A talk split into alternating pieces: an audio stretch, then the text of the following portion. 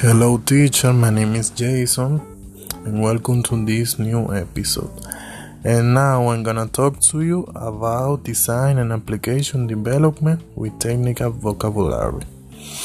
And the vocabulary said refer, but, find, of, binary, unprocessed, are not, self testing, so, bite, manipulate, running, and then text code, byte, convert, execute, understand, punction, kilobyte, set, anything, produce, interchange, megabyte, file, amount, organize, each, gigabyte, has been, step, state, hexadecimal, terabyte, have been, done, on, decimal, and petabyte.